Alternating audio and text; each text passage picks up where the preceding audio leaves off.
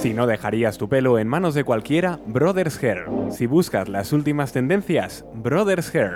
Si quieres un trato familiar cercano y agradable, Brothers Hair. Brothers Hair. Roberto y Laura te esperan en Paseo de los Castaños 43, en Cobaresa. Más información en brothershair.com.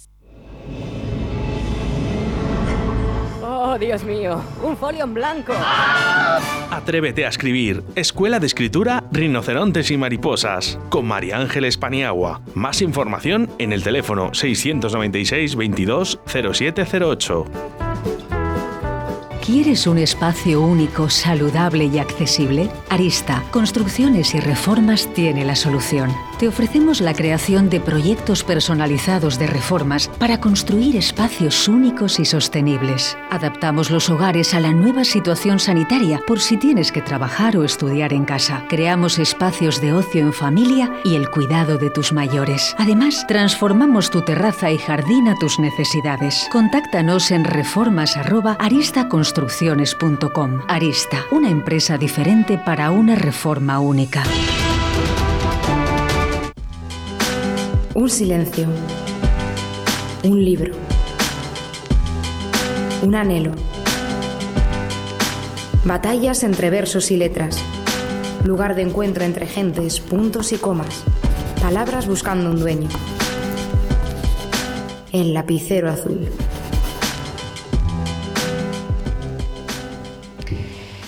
Hola, muy buenas tardes. Aquí estamos un martes más en el lapicero azul. Si no me equivoco, estamos a 25 de mayo, 8 de la tarde, porque como siempre estoy, que no sé qué día vivo, creo que es 25 de mayo.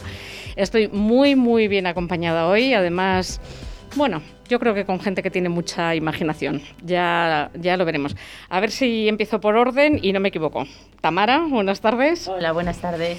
David, buenas tardes. Rubén. Rubén, te voy a llamar David 20 veces, que lo sepas que lo suelo hacer. Buenas tardes. Eli, Elizabeth. Eli. Hola, buenas tardes. ¿Prefieres Eli, Elizabeth? Eli, Eli está Eli, bien. Bien. Susana, yo no me voy a complicar la vida con tu nombre en inglés, Susana. Pero lo siento, soy Catherine. Pero te dejo dos más que digas, porque vamos, eh, yo creo que es la primera vez que tengo eh, una inglesa en, en, el programa. Creo que es la primera vez. Me vas a perdonar, eh, lo hago muchas veces, pero lo voy a hacer una vez más, que se lo voy a dedicar a mi hija. Que si algo odia en esta vida es el inglés. Y la- te la voy a presentar porque mm, yo creo que tampoco ha tenido muy buenos docentes eh, y ella lo tiene ahí. Es estudiante de magisterio, lo está llevando un poco mal. Y me he acordado de ella, pero se lo voy a dedicar. Muy bien. Vamos con música y continuamos.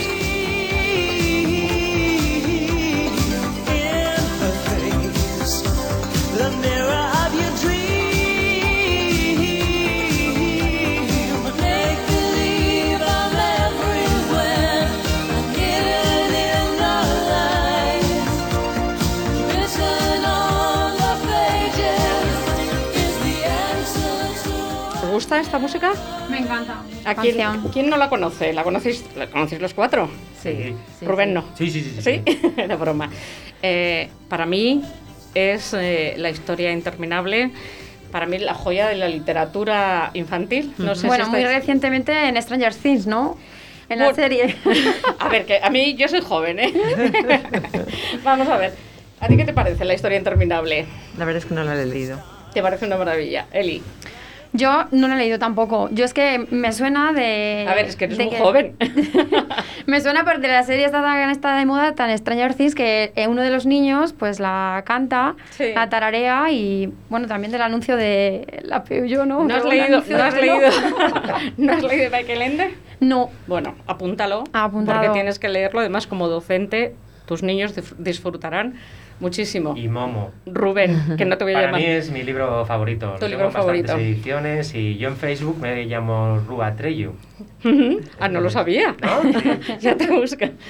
Tamara. Sí, yo lo conozco, sí, lo leí, lo he leído un par de veces y además eh, recientemente estoy leyéndolo con mi hijo que, que tiene nueve años. Es un libro eh, gordito y bueno, vamos poco a poco con él. eh, Yo voy a recordar a, a los oyentes que una de las peculiaridades que tiene este libro es que eh, está escrito en dos tintas distintas, en verde y en rojo. En Sí. verde es la realidad, en rojo es el libro en el que se introduce el protagonista. Y bueno, pues a mí me parece, yo si, tú, si me dijesen, ¿qué libro quieres escribir? pues diría Cien años de soledad. Ah, por favor, sí. Y después diría La historia interminable, sin dudarlo, porque además yo creo que el autor cuando lo escribió tuvo que pasárselo genial. tuvo que pasarlo genial. Pues como estamos hablando de literatura infantil, os voy a meter en charcos.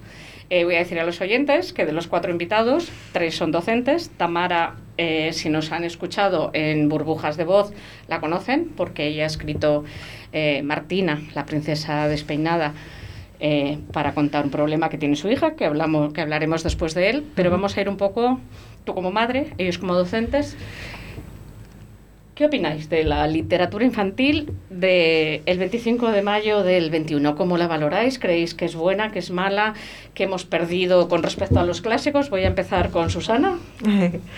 Bueno, es curioso porque el, eh, casi el último libro que he leído en clase es el de The Very Hungry Caterpillar, el, el- la oruga glotona o algo Sí. así, ¿no? Sí. Y es que yo, y tengo 56 años, yo cuando estaba en el cole era un libro que leíamos. Quiero decir que hay literatura que, que sobrevive a todo. Eso es una maravilla. Y después, por ejemplo, en mi cole, que es eh, un colegio bilingüe, el Narciso Alonso Cortés, en vez de usar libros de texto, lo que tenemos es una biblioteca inmensa de préstamo. Entonces hay mm, verdaderas maravillas.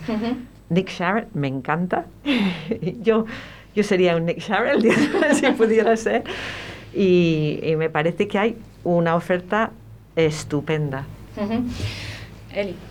Yo creo que seguimos manteniendo los clásicos. Yo, la verdad que mm, con los niños utilizo mucho para hacer teatrillo, pues todos conocemos siempre Caperucita Roja, Los Tres Cerditos.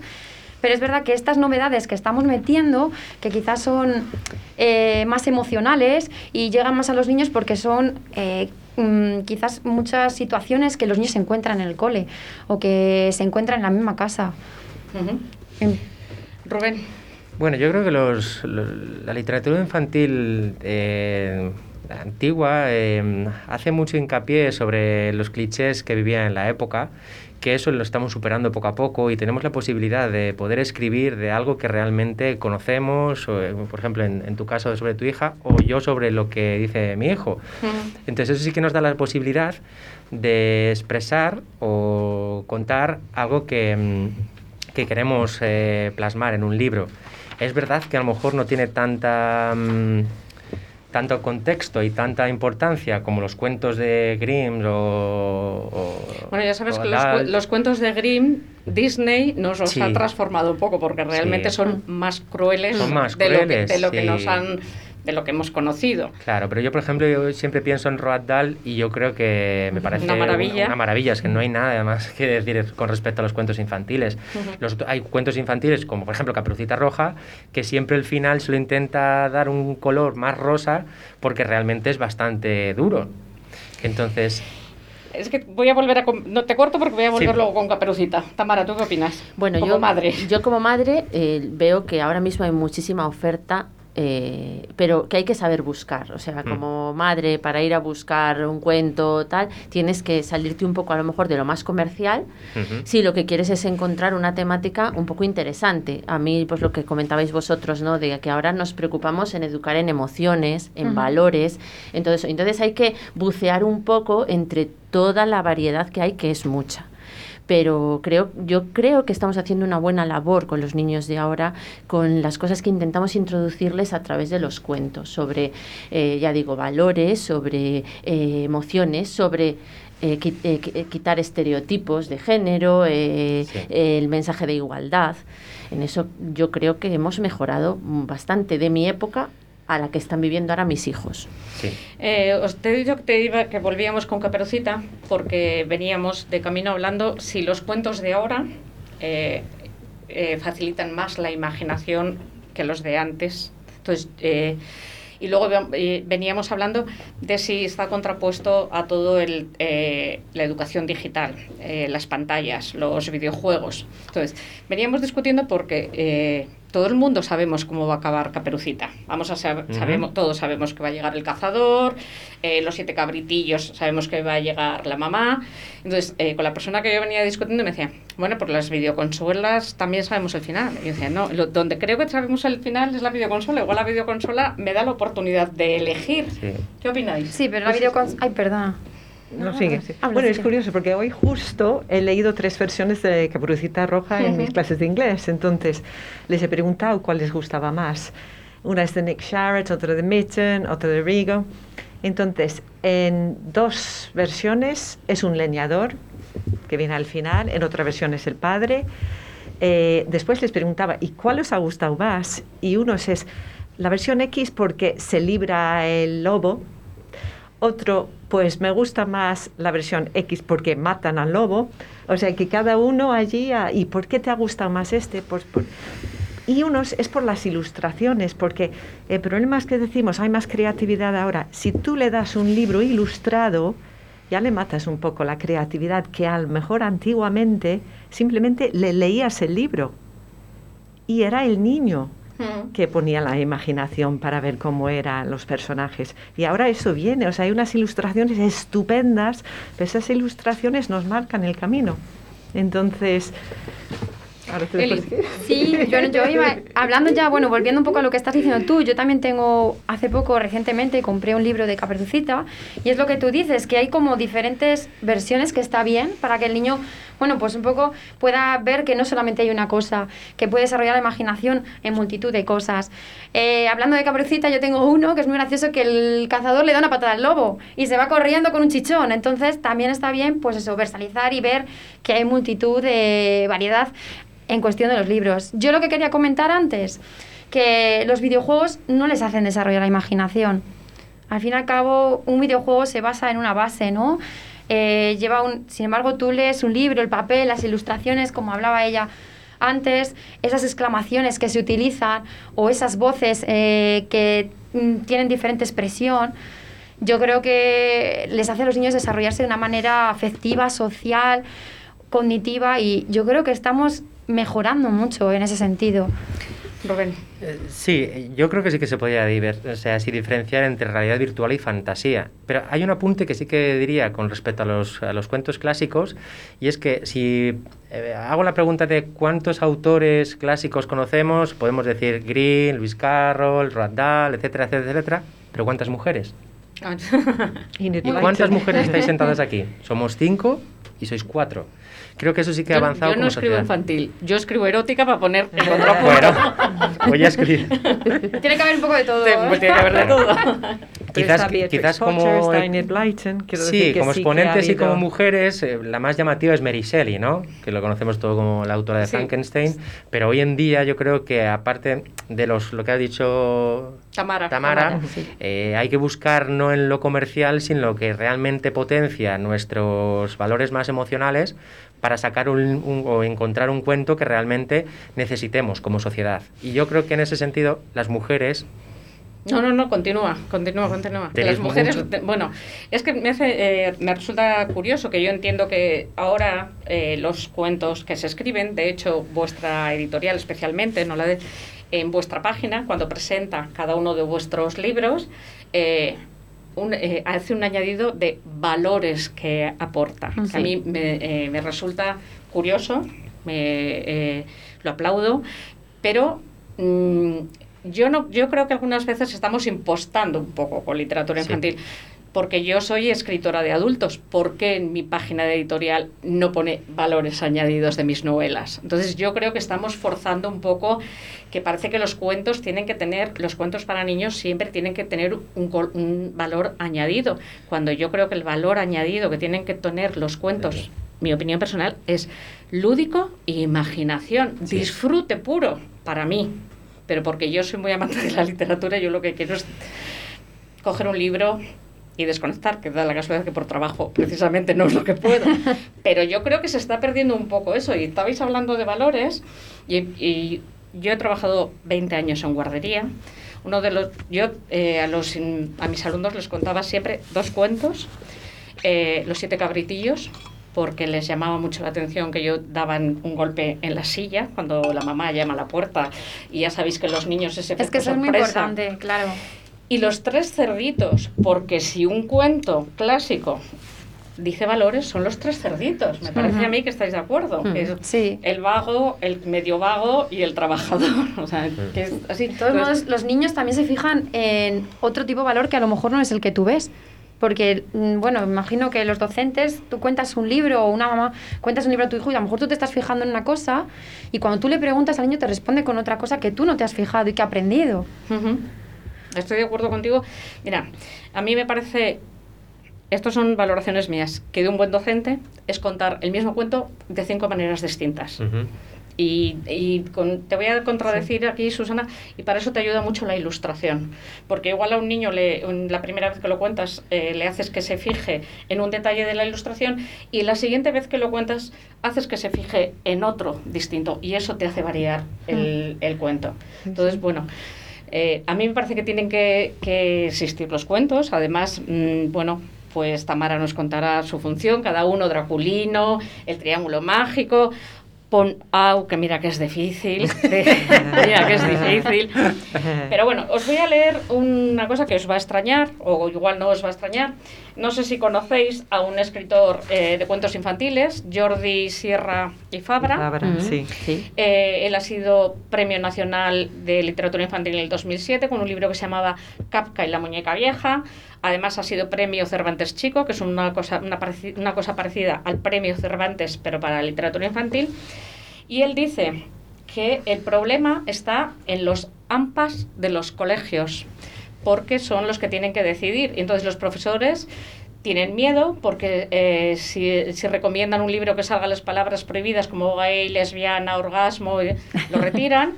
Y dice, yo he visto eh, que devolvían 600 ejemplares de un libro porque salía la palabra orgasmo. ¿Estáis de acuerdo que, la- que esto pasa?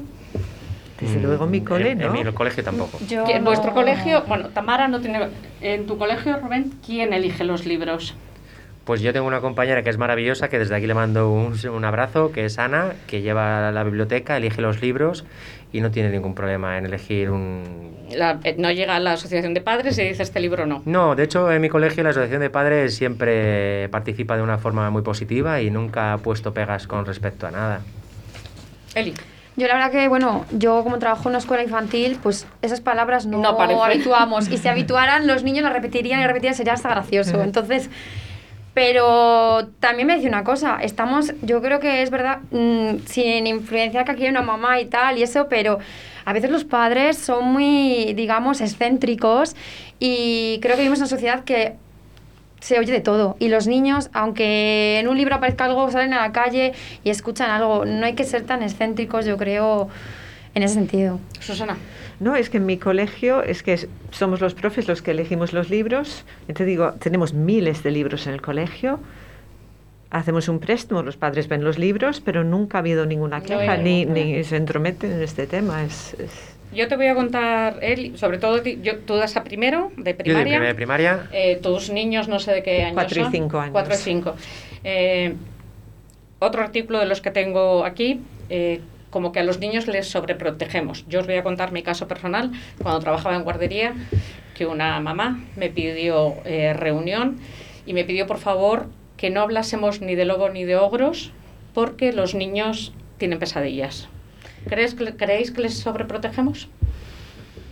Yo creo que sí, porque ha habido generaciones que han podido con eso y no. Y ya te digo, unos han elegido el libro que les hacía gracia donde lanzaba troncos sobre el lobo. Y, y Ujú. no por eso estaba. Sí que sobreprotegemos. ¿tú creo. cuando cuentas cuentos en la guardería, evitas el ogro y el lobo y el pero malo? Yo leo de No, todo. Tú lees todo. No Rubén. protejo. Mm, Yo leo todo y sobre todo con mucha normalidad.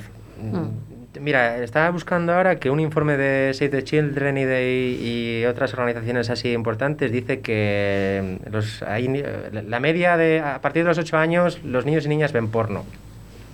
Sí, sin, con- sin control, además. Sin control. Sin control. Sin control. En Castilla y León todavía no llega el PIN parental, pero creo que también hay que intentar ser lo más normal y, y encauzar una vida mm, Con normalidad. Con normalidad. Valga la Quiere decir que al final los cuentos son cuentos y depende cómo tú lo, tú lo cuentes, pues esto es así. Claro, sí. Tamara, como madre. Eh, bueno, yo sí que creo que un poco perdemos a veces un poco el norte, ¿no? De cómo tenemos que actuar. Eh, nos llevamos las manos a la cabeza, no hablo por mí, pero bueno, voy a hablar en plural, eh, eh, con, con el tema de los libros, la temática, pues lo que decís, los ogros o tal, o determinadas palabras que, que bueno, que, que están en, que están en la vida cotidiana. En la televisión, en Facebook, en, todo, Instagram. y que en- bueno y que una persona gay existe quiero decir Sí. que es que es que es, es que es lo que hay es la vida y sin embargo luego recurrimos a dejar a los niños la tableta para que nos dejen un poco tranquilos o el móvil o tal y no sabemos lo, dónde están metidos o lo que están mirando. Cuando lo otro eh, yo creo que es más eh, educativo y más divulgativo y además con ayuda de los papás o, o con explicaciones de los padres es que tú lo puedes encauzar de una manera totalmente luz, eh, ¿sabes? Entonces, bueno. Mira, yo estoy, de ay, perdón, yo estoy de acuerdo con Tamara porque yo, por ejemplo, el- mi libro, que es, es Draculino, que es, no deja de ser un niño que es vampiro, es como que dices, ay, a ver qué va a contar y a ver qué va a decir. Y de hecho, hace poco estuve en un cole y bueno, pues un niño piensa que Draculino es un vampiro y que chupa sangre. Es lo primero que se le pasa por la cabeza. Y yo, por ejemplo, lo he visualizado como que es vegetariano y come tomate. O sea, quiero decir que es lo que dice ella, que no tenemos por qué ver al monstruo como que es un monstruo.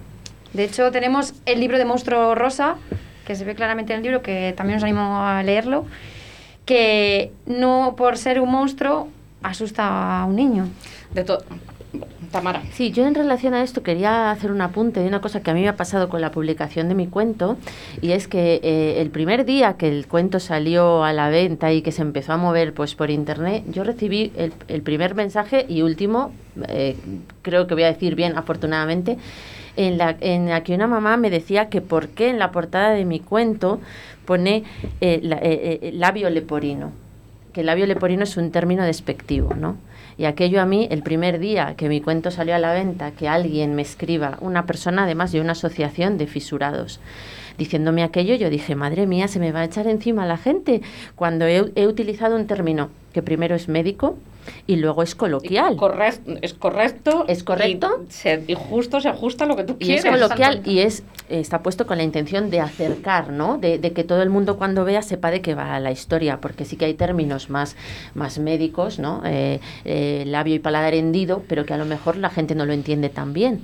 Entonces me sorprendió que dije, madre mía, que de esta labor de, de editar un, de publicar, escribir, editar un cuento, nos quedemos con un término que es despectivo, que hace alusión al labio de las liebres y los conejos, a mí aquello me, me disgustó muchísimo, la verdad.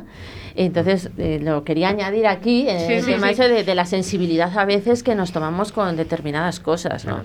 Tenemos, yo, perdóname un momentito, tenemos una doble vara de medir, ¿no? Porque antes has sacado tú un tema a colación que decías de los videojuegos.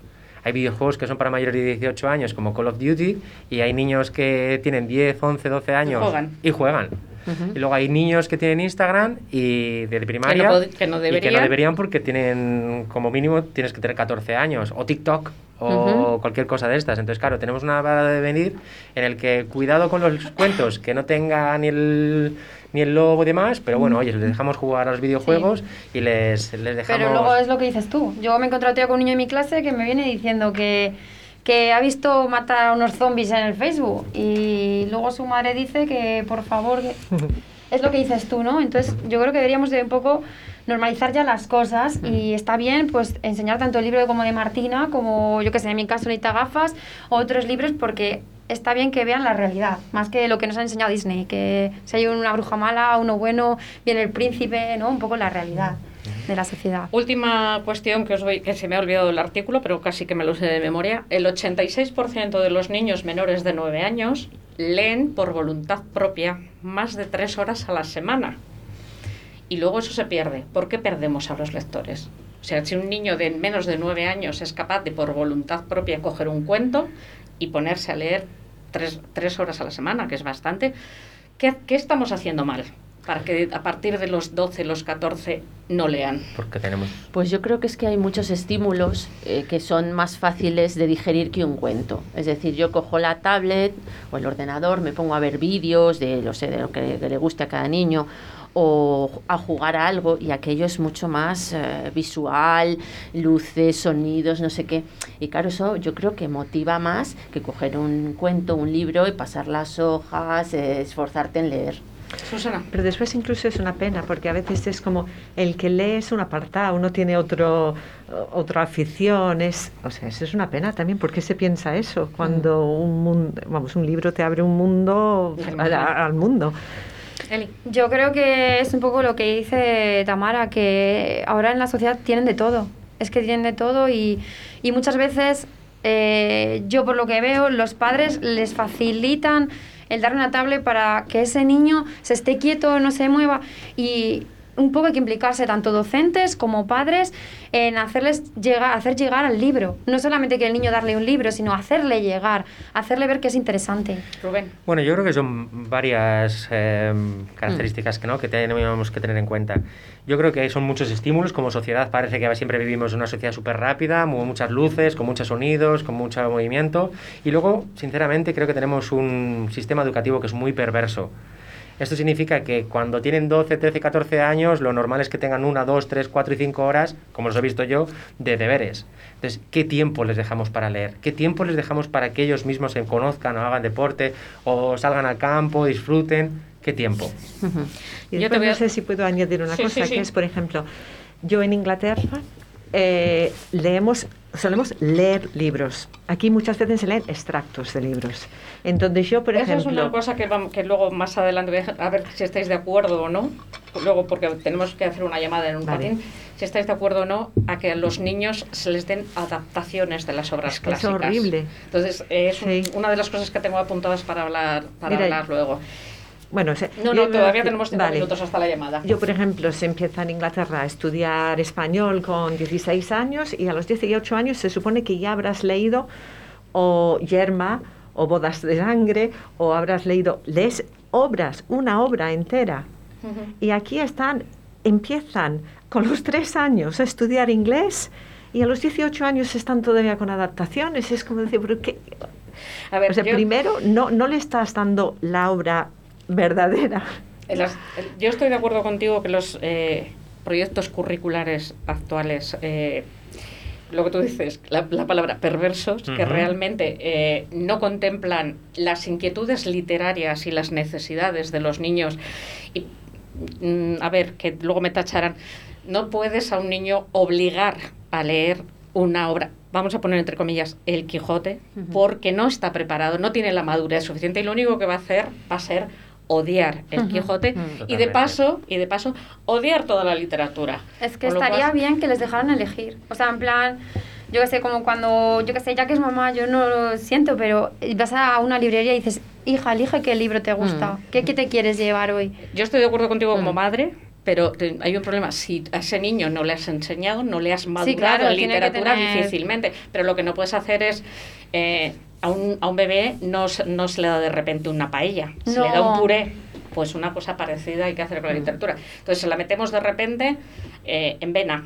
Pues el Quijote, el Lazarillo y no sé qué, y dicen, ay, Dios mío, o sea, Pero para bueno, ellos es tremendo. hay muchas, mm, yo hablo de mi escuela que en el proyecto se va incluyendo libros, es Ujú. decir, se basa, por ejemplo, este tema va a basarse, pues te pongo el ejemplo del pollito Pepe, que le hemos estado basando de cómo comía, cómo de- la mamá, para ver la familia. Entonces, mm, yo hablo de mi escuela y yo creo que hay muchas escuelas que ya en sus proyectos están metiendo libros. Yo estoy, yo eh, no lo digo tanto en infantil. Sí, más- como más adelante. Más adelante. Mm. En primaria todavía es el profesor el que.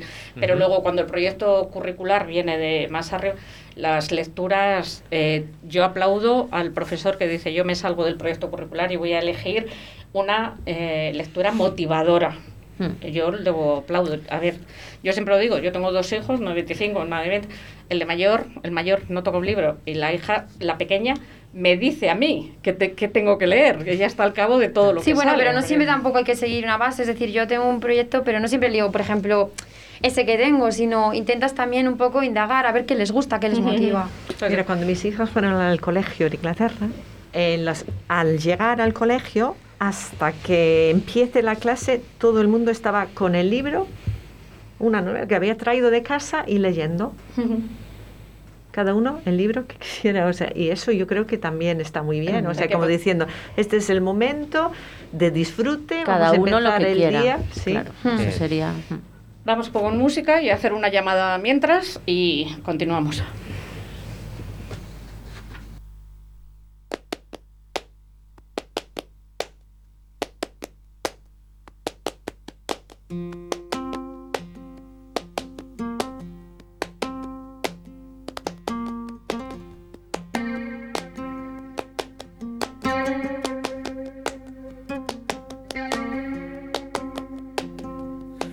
Si el tiempo me arrastra a playas desiertas.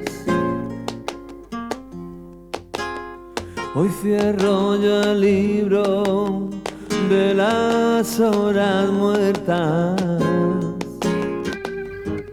Hago pájaros de barro. Hago pájaros de barro y los echo a volar. Por si el tiempo me arrastra a playas desiertas.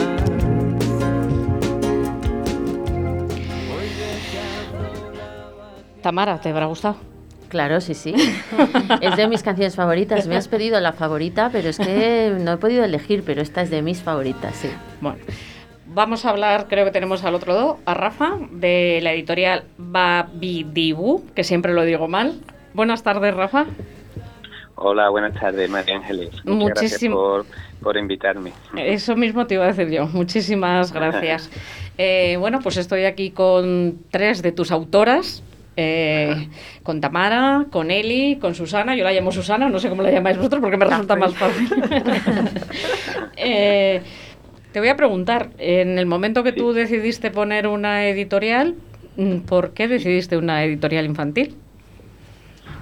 Bueno, porque, mm, a ver, Babidibu no es un proyecto personal, sino como un proyecto colectivo ¿eh? de, un, de un grupo de, de personas que lo llevamos adelante. Pero en cualquier caso, eh, libros infantiles, ¿por qué? Pues porque entendemos que los niños son el futuro de nuestra sociedad y los valores que nosotros transmitimos eh, queremos transmitirlos a los más pequeños, eh, convencidos como estamos del poder transformador que tiene el libro ¿eh? y mm, bueno que parta desde la base no que parta desde la base de eh, quienes serán el día de mañana pues mm, los mayores que eh, determinen las estrategias a seguir en el mundo y las decisiones a tomar No me he puesto a contar, Rafa, fíjate que se me acaba de ocurrir que lo podía haber hecho. ¿Cuántos autores y autoras tenéis en vuestra editorial? Bueno, el catálogo es amplísimo. Afortunadamente contamos con la confianza de, de muchos jóvenes talentos y también de algunos autores consagrados y el, el catálogo es mm, grandísimo. Mm, Creo que en torno a 600 autores son los que tenemos en catálogo. 600 autores contando ilustradores, porque vosotros tenéis eh, autores e ilustradores. Sí, efectivamente, muchos de ellos eh, combinan esas dos cualidades, ¿eh? son también ilustradores eh, y algunos no. Eh, contándolos todos, yo creo que sí, que en torno a 600 autores, sí. Eh, te lo pregunto por los ilustradores porque a mí me parece que es muy importante en, en vuestra editorial, en, en el diseño, en la línea editorial. La ilustración es importante también porque creo que la ilustración es muy importante en la literatura infantil. Por supuesto, ¿eh? por supuesto, en los álbumes ilustrados eh, las ilustraciones son un contenido básico, fundamental, que transmiten el, el mensaje con tanta fuerza y nitidez como un bonito texto. Y mm, cuidamos ambos eh, procesos de, eh, de edición, digamos, de tanto la ilustración personalizada de cada proyecto como la corrección de los textos.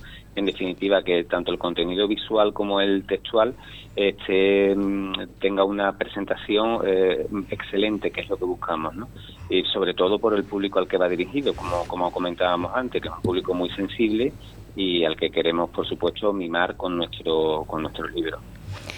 Hemos estado aquí, Rafa, como estás en, en Sevilla, creo que estás, no, Sí. no nos habrás escuchado, pero estamos hemos estado hablando un poco eh, de cómo está la literatura infantil en la actualidad, en el mundo, sobre todo en el mundo entero en general, que no lo conocemos, pero nos hemos atrevido a hablar de ello así, del mundo entero. ¿Cómo está la literatura infantil en España? ¿Cómo está el mercado? ¿Está abierto? ¿No? Bueno, Sí, es un mercado potente y fuerte que por otra parte ha resistido muy bien eh, los envites de, de, que hemos sufrido en estos últimos años, ¿no? Tanto de crisis económica como de eh, la pandemia eh, sanitaria, ¿no? Mm, evidentemente de alguna manera sí que nos afecta, nos afecta en tanto que los hábitos de, de consumo pues se han modificado y a día de hoy pues el, el consumo eh, a través de plataformas de venta online pues se ha disparado, ¿no? Eh, frente quizás al, consumo presencial, a la venta directa en, en tiendas, eh, mucho más habitual hace eh, 20 años, pero que bueno va perdiendo digamos cuota de mercado frente a la venta eh, a través de internet, por así decir. Pero más allá de eso, eh, el volumen de títulos que se publican y la calidad de los mismos, yo creo que mm, auguran un futuro prometedor y esperanzador ¿eh? para, para la literatura infantil. Pues yo me alegro. De todas formas, si te sirve un poco mi opinión, eh, aquí por- en el programa pasó hace unos meses, unas semanas, hace bastante tiempo, eh, Carlos Aganzo, que ha sido el director del norte de Castilla durante bastante tiempo, y es una frase que yo repito porque me gusta, o sea, me gusta lo que dice la frase, y es que durante la pandemia han aumentado las bibliotecas y han disminuido las bodegas de la casa. O sea, que la gente ha consumido y ha leído. Claro. Entonces, bueno, Claro, claro. eh, yo creo que literatura infantil ha pasado un poco lo mismo. De hecho, yo he estado leyendo y ha aumentado, bueno, mm, un- he leído un artículo que dice, los niños se han refugiado mucho en la lectura, cosa que aplaudo, que aplaudo muchísimo. Eh, ¿Alguna vez os han censurado algún libro porque tenía algún título, alguna mm, parte que no, no era correcta? Mm, No, tanto como censurar, no. Obviamente vivimos en un país libre y eh, con libertad de expresión y por supuesto que nuestros títulos gustarán más o menos, va según quién, ¿no? Pero mm, obviamente censurar no. Y, y entendemos que nuestro catálogo es un catálogo muy respetuoso con los valores que transmitimos de, de empatía, de solidaridad, eh, de la capacidad de entender la diferencia y la diversidad como un elemento enriquecedor en el, en el desarrollo y el crecimiento de nuestros niños. Esos son lo- los valores fundamentales que transmite nuestro catálogo, ¿no? Eh, difícilmente son valores que vayan a encontrar la censura, ¿no? En cualquier caso, ya te digo, respetamos todas las opiniones de aquellos que, por supuesto, puedan eh, no estar satisfechos con alguno de nuestros títulos o alguno de nuestros proyectos, pero bueno, es nuestra línea la que nos ha traído hasta aquí y mm, con la que estamos muy, muy identificados. Eh, si a ti te dijesen, ahora la, la editorial va a hacer una, una línea de narrativa, de literatura para adultos, ¿lo harías? Bueno, el grupo Babidibú, grupo Babidibú ya dispone de una editorial que es un sello adulto, que es editorial Miradas. Y claro, nos vimos obligados, María Ángeles, a, a apostar también por este tipo de, de libros para un público algo mayor, porque nuestros lectores iban creciendo. Y aquellos niños que crecían con libros de editorial Babidibú, que aprendían a leer y que conocían la- los valores de la literatura, el, el elemento transformador, como te decía, para, para la persona, ¿no? y las riquezas que encuentra y la diversión que puede encontrar en un libro, pues ya una vez pasada la edad juvenil, convertidos en, en jóvenes lectores, por así decir, reclamaban otros contenidos, ¿no? Y entonces, pues el grupo Abidibú ideó una editorial nueva que es Miradas, ¿eh? Mm, joven, es una editorial joven, ¿eh? Eh, pero que poco a poco vaya engrosando un catálogo de, de obras para un público adulto que bueno abarcan diferentes temáticas, por supuesto la ficción, pero también la no ficción. ¿eh? También tenemos algunos algunos ensayos divulgativos de bueno de psicología, ¿eh? sobre la educación, sobre en fin, sobre temas que están un poco relacionados con, con la línea editorial del grupo, por supuesto. Eh, no sé si tenéis intención de pasar por la Feria del Libro de Valladolid, que empieza el viernes que viene, día 4 de junio. mm, nos pilla un poco lejos. Un poco- un poco lejos. Nos pilla un poco lejos, sí. Y lamentablemente, aunque nos encantaría, no podemos acudir a todas la- las ferias del libro que, bueno, que se van desarrollando, ¿no? Nuestras autoras van a participar firmando ejemplares en alguna caseta, ¿eh? y bueno, estamos encantados de que, de que sea así, ¿no? Eh, pero mm, este año no vamos a poder pasar por allí, lo tenemos en agenda para, para otro año. Pues muchísimas gracias, Rafa, por haberme atendido, por la información que nos has dado. Tomo nota de esa editorial que tienes para lectores que han ido creciendo y seguimos en contacto. Muchísimas gracias. Nada, muchísimas gracias a ti, María Ángeles, y un saludo para nuestras autoras, para Eli, para Tamara y para Susana, como tú la has llamado. Un beso para Un todas. beso. Gracias, Rafa. Gracias, Adiós. adiós, adiós. Si no dejarías tu pelo en manos de cualquiera, Brothers Hair. Si buscas las últimas tendencias, Brothers Hair. Si quieres un trato familiar cercano y agradable, Brothers Hair. Brothers Hair. Roberto y Laura te esperan en Paseo de los Castaños 43, en Cobaresa. Más información en brothershair.com. Oh, Dios mío, un folio en blanco. Atrévete a escribir. Escuela de Escritura Rinocerontes y Mariposas. Con María Ángeles Paniagua. Más información en el teléfono 696 22 0708.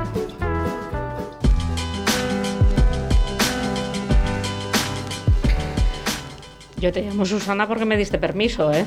Sí, sí, no, no, no. Te dije que si la gente no podía con cazo en casa, había gente que decía Susana, pero claro, me sigue chocando a veces cuando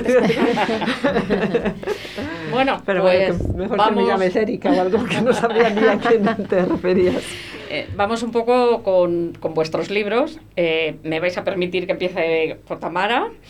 Eh, Tamara ya estuvo eh, aquí en, en- en Burbujas de Voz. Su libro es Martina, la princesa despeinada. Sí. Eh, te motivó a escribirlo un problema, entre comillas, porque mm, yo creo que está solventado, medianamente Sí. solventado. Cuéntanos. Sí, sí, en principio fue un problemón enterarnos de que nuestra niña iba a nacer con una fisura de labio y paladar. Y, y bueno, como no encontramos un cuento que tratara este tema, pues a mí se me quedó ahí esa, esa espinita de jobar, pues es que esto habría que hacer, habría que hacerlo, ¿no? Y, y nada, y, y este verano pasado pues ya me animé, y ya cuando he tenido más tiempo, la niña ya no me ha requerido, no me ha requerido tanto, porque al principio, bueno, pues entre el bebé normal, que to- ¿no? todos los bebés. El segundo. Eh, el segundo. y luego eh, las necesidades que ha tenido para alimentarse y demás, pues tampoco he tenido yo mucho tiempo de ponerme a ello. Y, y bueno, y aquí está el, el resultado de, de esta historia. Rubén. Pon au. Venga, cuéntanos. Bueno, pues Pom Au es la historia de, de mi hijo mayor, de Eric, que no sabía decir cómo eran los dinosaurios y entonces hacía las onomatopeyas de andar, pom, pom, pom, pom, yau. Entonces el título viene de Pom Au. Igual Pastor no tiene. Mira, a ver, igual debes ir mirándolo. Tiene mucha, mucho juego. el- Y el libro, pues bueno, se trata de una especie de, mm, de- que si conoce a los Pom Au y te va contando un, un camino para desembocar a lo que es el, el dinosaurio como tal. Las ilustraciones las hizo una amiga mía que mm, decíais antes sobre las ilustraciones. Yo creo que mm, hoy en día. eh, ¿Ana Anjana se llama? Ana Arjona. Arjona. Ana Arjona, que es una, una maravilla. Eh, yo creo que las ilustraciones lo que hacen nuestros libros es acercar todavía más al, al- al público más pequeño, ¿no? Porque yo tengo niños y niñas que cogen este libro, aparte que es una pasta muy dura, y lo echan un vistazo sin saber lo que ponen las letras. Al final las letras es un código que es muy difícil de interpretar, pero las imágenes no. Entonces sí que ayuda. Y lo que decía con lo del antes previamente, con que el sistema educativo es un poco perverso, Ana Arjona es eh, peluquera, pero vamos, que se podría dedicar claramente a la ilustración. Los, eh, pues al final los lances de, de la vida, pues la ha puesto ahí, que está encantada, pero creo que hay mucha gente que tiene muchas posibilidades, tanto de escribir como de dibujar y de ilustrar, que, que todavía están por descubrir y dar ese paso. Eh, yo, eh, documentándome sobre tu libro, sobre lo que has hecho, eh, igual te lo digo mal, pero mm, que te llama mucho la atención porque tú además de maestro tienes conocimientos de arqueología o has Sí. estudiado arqueología. Eh, cuando ves películas, dibujos animados y ponen un humano al lado de un dinosaurio, como que eso no cuadra mucho. Pues yo los Flintstones los, los quemaría a todos. a ver, claro, esto, esto es como todo, ¿no? En, en el tema educativo al final intentan buscar siempre alguna cosa que sea llamativa. Pero claro, los humanos nunca coexistimos con, con los dinosaurios. Entonces, bueno, esta es la historia que el personaje es Eric, que entiende que es que interpretar cuáles son los sonidos y el recorrido para llegar a ver lo que son los dinosaurios, pero claramente pues va diciendo que no han convivido, que no han convivido con ellos, que son sus primos o son sus amigas, pero que nunca han coexistido. Es, es verdad que es muy manido este tema, con el tema de los seres humanos, pero realmente tenemos que, que romper esta barrera. Eli, Draculino. Pues, ¿qué te cuento de Draculino? No sé si te, Pues- no pues sé ¿quién qué es? decirte porque es que Draculino, mm, si no ya sé por algo que ocurrió, quizás no hubiera sucedido. Es una anécdota curiosa. Yo soñé una noche con Draculino. Lo he leído, lo he leído y me ha resultado muy curioso. Además es que me, me ha resultado muy curioso porque te están entrevistando y estás contando. Es que soñé con él y además es que dice ella como defendiéndose. Con todo el cuento no, ¿eh? Solo con el personaje. Es que es un dato curioso. Yo antes sí que escribía, me había presentado, pero me dedicaba más a poemas. Nunca me había dado por literatura infantil y yo no sé qué comería o cenaría esa noche, pero Draculino apareció en mi sueño. Hombre, el dedicarte a niños igual te daba un poco el... Claro, el- sí. mm, hombre, sí que es verdad que el primero, el Draculino en gafas, fue un poco, pues, un poco lo que la pasa a Tamara. Eh, digamos que en todas las escuelas o en una guardería te encuentras con esas situaciones en las que, pues, los niños tienen muchos problemas cuando son quizás, digamos, diferentes a otros.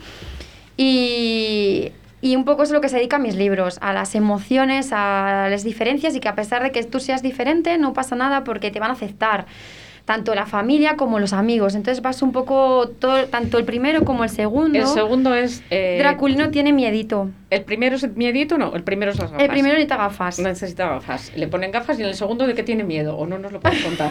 sí.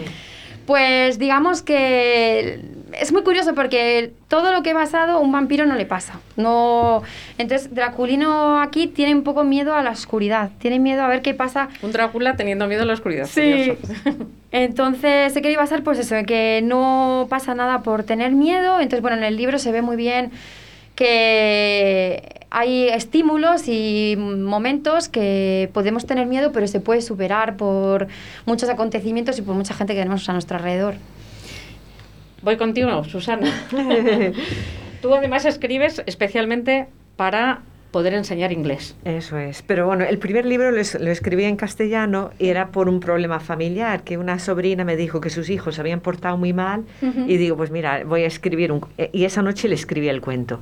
Y se lo di a mi sobrino nieto, pero claro, con un documento Word. Y dice, pero ¿esto qué es? Esto como de libro no tiene ninguna pinta. Entonces digo, pues, vale, lo voy a publicar. Y cuando ya estaba publicado, digo, pues esto es WhatsApp. Quiero decir que llevo toda la vida, porque también tengo suerte en mi cole de que no usamos libro de texto y todo se basa en los libros y los cuentos. Entonces he escrito pues un sinfín de cuentos.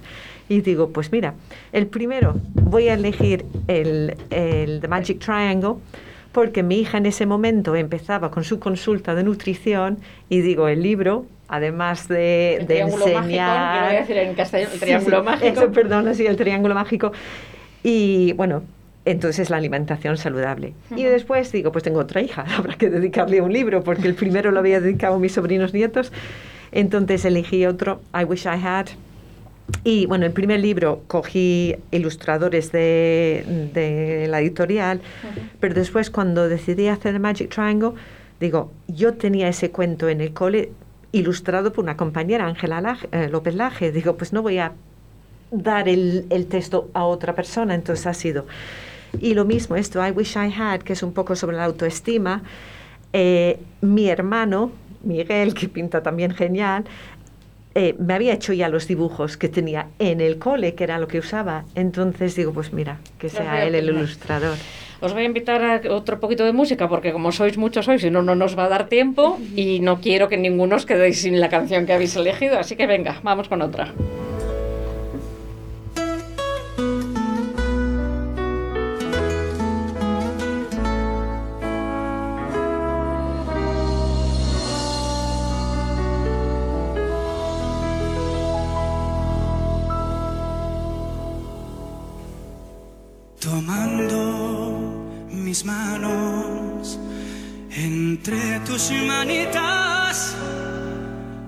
Blanco marfil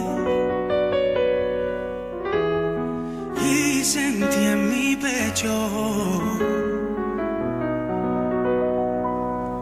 un fuerte latido. Después un suspiro y luego el chasquido beso febril.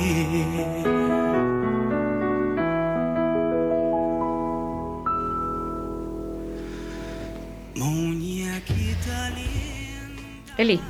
Muero por Bisbal. Mueres por Bisbal. Os voy a- No, te- es que, mm, verás, cuando estudié infantil, eh, bueno, yo estudié técnico superior de educación infantil aquí en Valladolid, en un centro que se llama Hanna y que está por Puente Colgante y eso. Y la verdad que la psicóloga que teníamos, para superar el miedo ante los niños, ante hablar, nos dijo que teníamos que cantar una canción.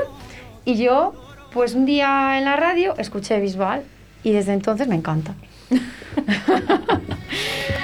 Te,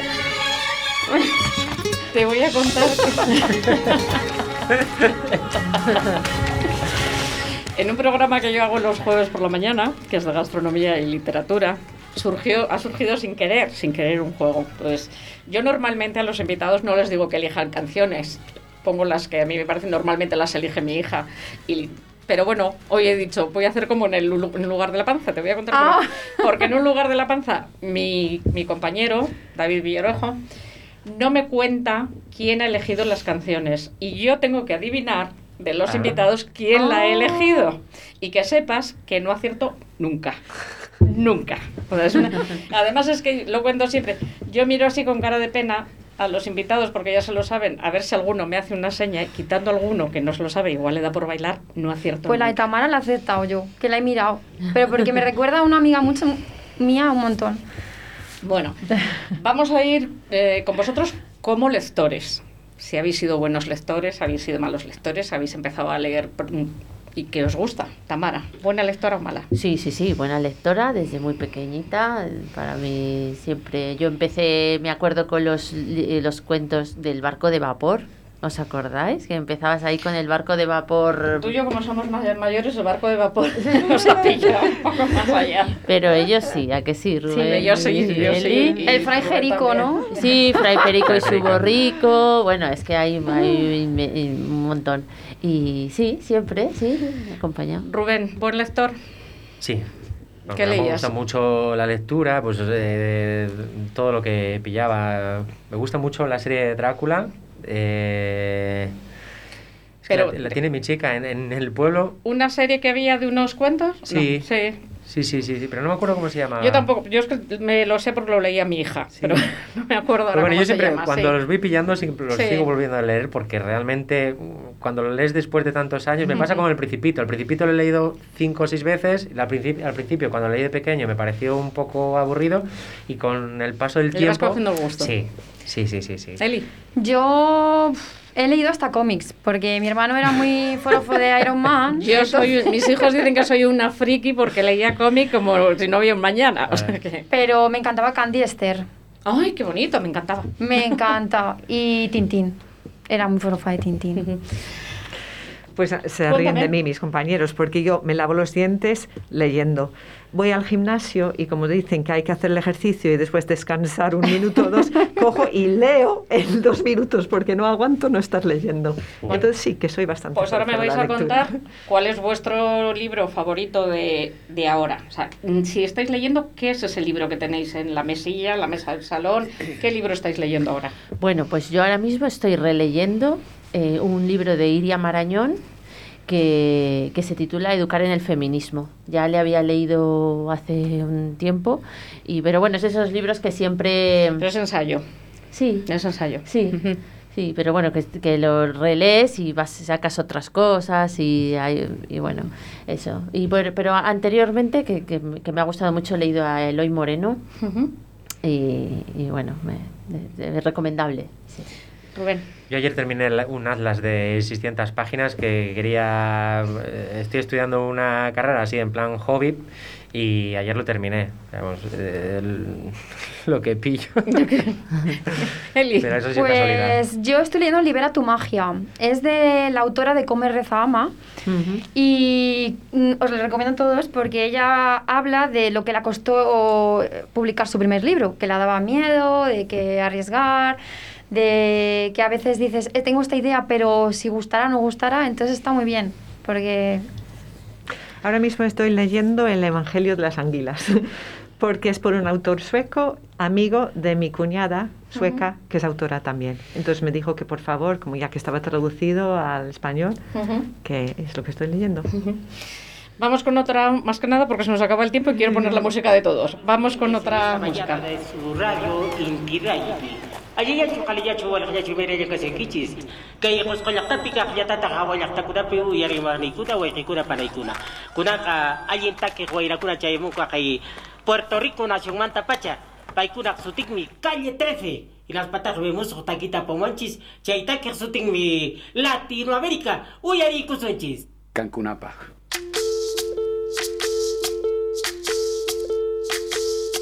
Soy, que dejaron, soy toda la sobra de lo que se robaron. Un pueblo escondido en la cima, mi piel es de cuero, por eso aguanta cualquier clima. Soy una Vamos a ver, Rubén.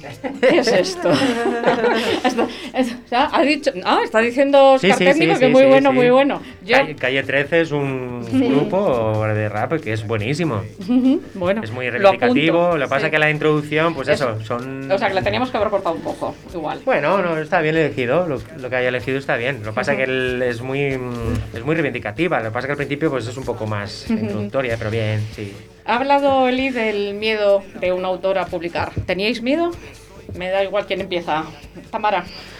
Bueno, no, yo la verdad que no, no, no, no, no, porque yo también me lo he tomado esto como algo, en primero lo he hecho para mis hijos. Esto ha sido un regalo que he querido hacer a mis hijos. Y entonces, bueno, independientemente de, de que saliera bien, saliera mal, llegara a muchos hogares o, o no, ¿sabes? Pues mm, a mis hijos les iba a llegar y les iba a encantar. O sea, ha sido una aventura divertida. Totalmente, totalmente. Y ahora estás resultando muy bien, pero bueno. Sí, a mí también me ha pasado lo mismo. Es un libro para mí, para mi familia y sin ningún tipo de expectativa. Eso es. Como educador, ¿qué te dicen tus compañeros? Como docente del libro, del cuento. Les ha gustado y preguntan mucho cómo es el proceso. ¿Cómo es el proceso? Eli. Pues a mí es que me costó un poco lanzarme a la aventura, pero no por mí, sino mm, porque es como que estás dejando algo en tus manos, en alguien, y quieres que lo aprovechen bien. Entonces quizás es un poco lo que más me asustaba. Ahora ya no, porque ya vivo el segundo, ya me he relajado.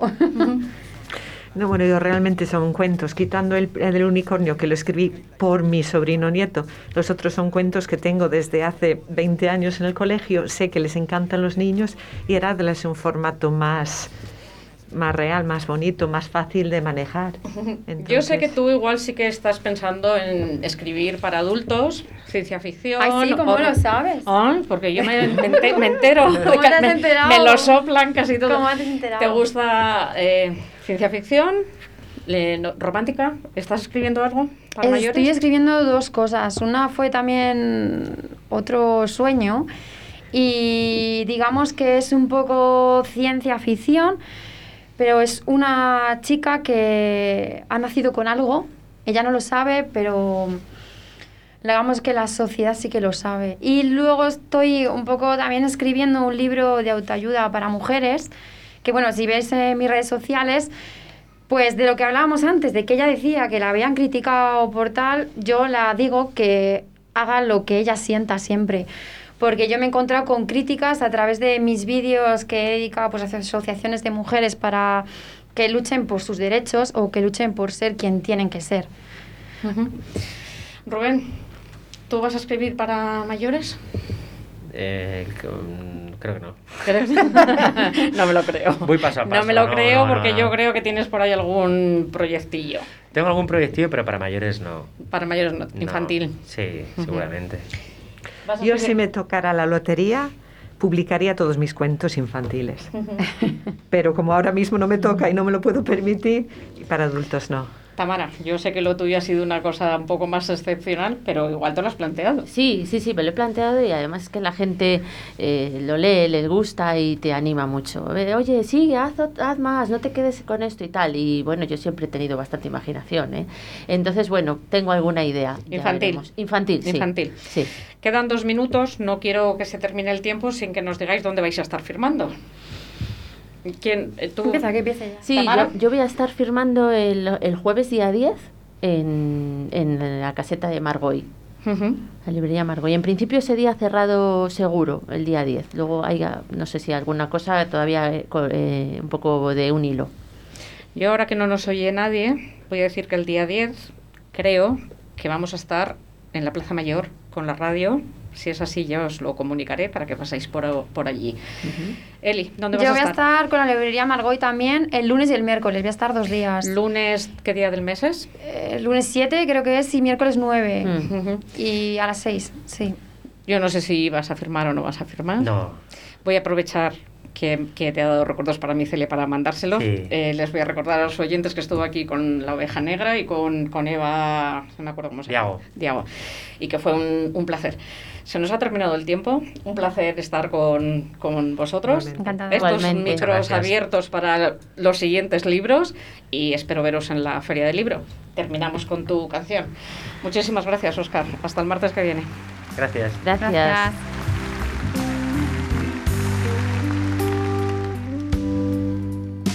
I've heard there was a secret chord that David played and it pleased Lord, but you don't really care for music, do you? It goes like this the fourth, the fifth, the minor fall, the major lift, the baffled king composing hallelujah. Hallelujah.